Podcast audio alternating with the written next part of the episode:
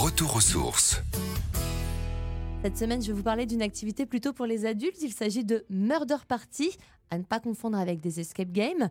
Commençons déjà par définir cette activité. Un meurtre, un ou des coupables, des indices, une histoire, surtout une enquête dans une ambiance un petit peu particulière. Des murders, il y en a partout en France, comme en Normandie, où vous pourrez vivre une expérience totalement immersive dans des lieux improbables tels que des châteaux, des manoirs ou encore en plein cœur du Mont Saint-Michel.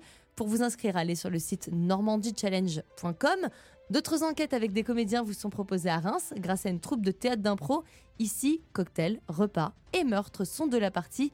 Pour plus de renseignements, allez sur le site Mitch Pro. En général, vous vous inscrivez, on vous envoie une carte avec justement votre personnage à jouer, l'histoire familiale, les liens avec les autres intervenants, et puis surtout si vous êtes enquêteur ou coupable. À vous de vous amuser, de faire preuve d'imagination. D'ailleurs, en fonction de votre rôle, vous pouvez évidemment opter pour un accent, une démarche. Bref, c'est à vous de voir. C'est vraiment un mélange de théâtre d'impro, de mensonges également. Vous devez faire semblant et ne jamais être démasqué. Mon coup de cœur en ce moment se tient à Lille. Le directeur du réseau d'espions John Doe vous a tous convoqués dans son quartier général en qualité d'agent secret et évidemment, vous avez répondu à l'appel.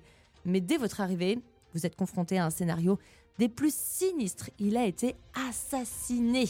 L'enquête commence. Toutefois, petite mise en garde, le meurtrier se dissimule parmi vous, caché dans l'ombre. Parviendrez-vous à démasquer justement l'assassin avant qu'il ne frappe à nouveau, à moins que l'assassin, ça ne soit vous. Pour réserver, c'est tout simple, c'est sur le site johndoe.fr qu'il faudra aller.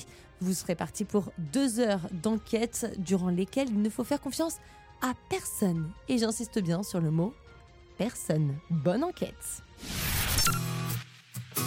Retrouvez toutes les chroniques de Sanef 177 sur sanef177.com.